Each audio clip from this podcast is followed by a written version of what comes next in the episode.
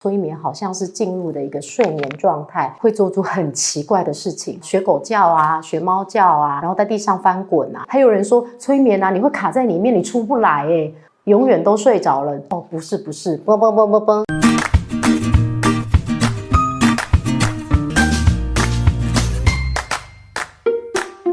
嗨，大家好，我是凯莉，我是催眠师，我不是魔法师。那我想跟大家今天介绍第一则，就是有关大家对催眠有什么样的误解呢？那我首先要跟大家说的是，催眠它本身不是魔法，就是啊，你看我的眼睛，你是不会睡着的，你也不会被我迷惑，除非你觉得我很可以。然后啊，催眠啊也不会控制人，除非你想被控制。然后再来呢，很多人会觉得催眠会睡着，哦，那是因为你真的累了。love. 好，那我们接下来呢，来先跟大家介绍一下有关催眠的错误认知。大家常常对于催眠会有奇妙的错误认知，是因为啊都被电视啊、电影啊，还有一些舞台秀啊，还有一些有关催眠的各种传说所被误解了。那很多人啊都会觉得啊啊，催眠好像是进入的一个睡眠状态，然后呢失去了知觉。失去知觉是什么意思啊？就是你变成一个木头，你全身都没有感觉了。不会的，啵啵，不会。会然后还有呢，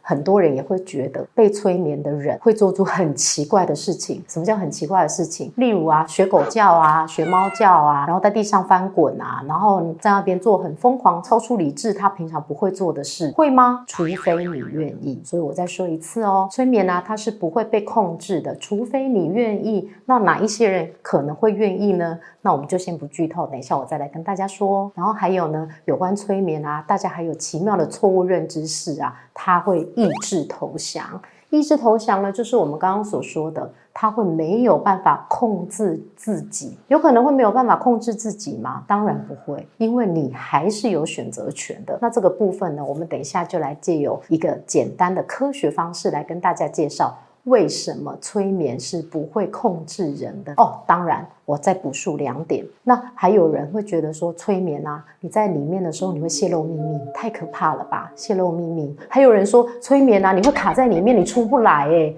啊，永远都睡着了。植物人吗？哦，不是，不是，嘣嘣嘣嘣嘣。所以以上呢，这几点都是有关催眠的错误认知哦。那我们今天来跟大家介绍一下，其实催眠是什么呢？好。那催眠呢，是一种特殊的精神状态，它是借由脑波的变化来去让你去达到一个潜意识底层的一个模式。什么叫潜意识底层的模式？就是一个你的意识脑。跟潜意识脑，意识休眠了之后，潜意识抬头的那个状态，就是你所进入的催眠状态。那意识跟潜意识都是你这个人会一直同时存在的，它都是你。所以呢，在有这个情况之下，如果意识跟潜意识都是你的话，那你会失去控制吗？只有意识是休眠，是登出的，是关机的，你的潜意识还在啊，所以你是不会被控制的。那我们就来介绍一下有关脑波的变化，如何变化让你进入催眠状态。看呢，那像我们现在很清楚的在看我的影片的时候的这一个脑波呢，就叫做贝塔波。贝塔波，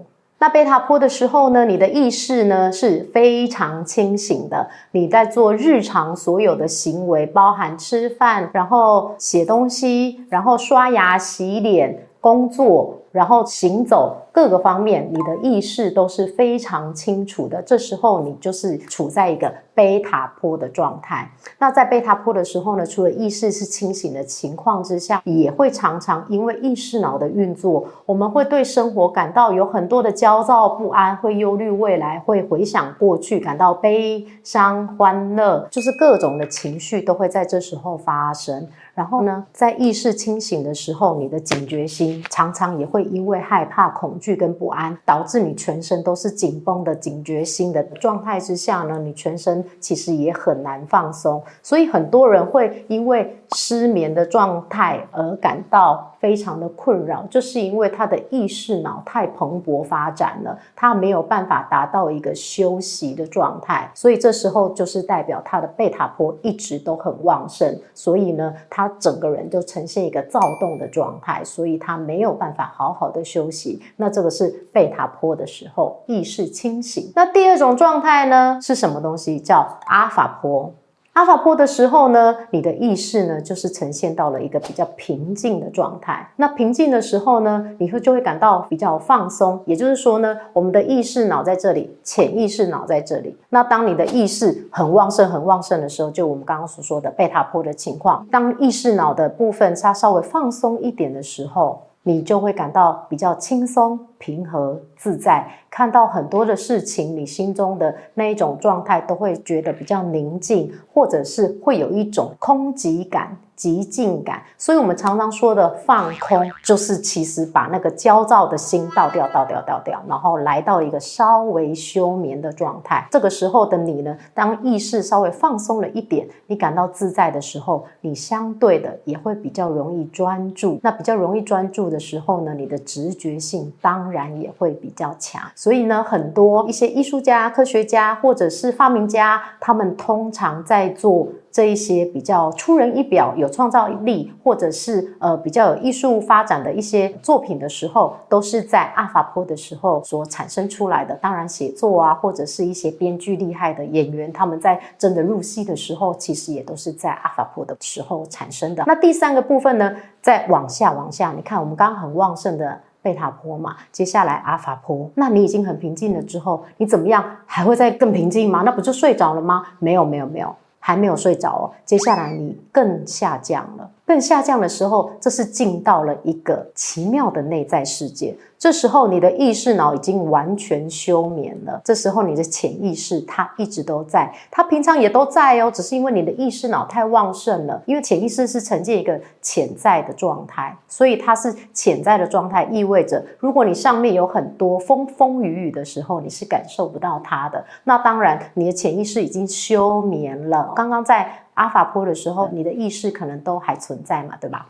那现在如果已经降到了一个西塔波的部分，西塔波的时候呢，你的意识呢已经休眠了。这时候潜意识已经完全的是掌握了你目前所有的脑部运作。那潜意识的时候呢，你的意识是恍惚的，因为它已经休眠了。接下来呢，你会感到有一种奇妙状态，就是半梦半醒的状态。那接下来呢？这时候呢，都是以潜意识为主，因为你的意识已经休眠、半梦半醒的时候，那都是以潜意识为主。通常这时候就是我们所称的最适合疗愈的催眠状态。所以呢，呃，很多人会在催眠当真进入催眠状态的时候，都是在潜意识很旺盛的时候。这时候呢，大家有时候都会说：“哦，他可以得到宇宙来的讯息。”可以的，可以的。那如果你很喜欢有关神秘学的部分，或者是灵性学习的部分呢，通常潜意识越活跃的时候呢，你也越适合去做这些，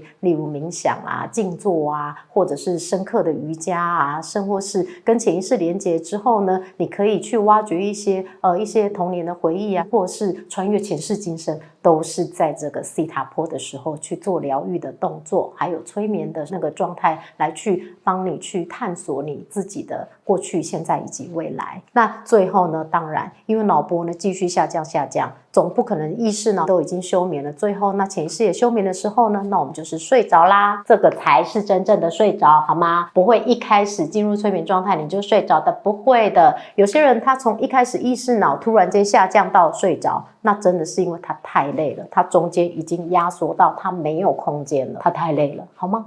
并不是被催眠的关系。好。那所以呢，不用害怕催眠的事情啊。其实只要你放轻松，那你真的有想要做疗愈的时候，或者你其实平常太少放松了，那催眠呢都是一个非常好的工具，来帮助你借由降脑波的方式，帮助你去达到你想要的疗愈的效果，或者是一些平常你很想要去跟你潜意识做连接的一些效果哦。好，那我们今天这一集先介绍到这。那接下来我们要跟大家介绍的是啊，我们在日常生活里面啊，其实你常常都。在催眠状态，你知道吗？我们下次见喽，拜拜。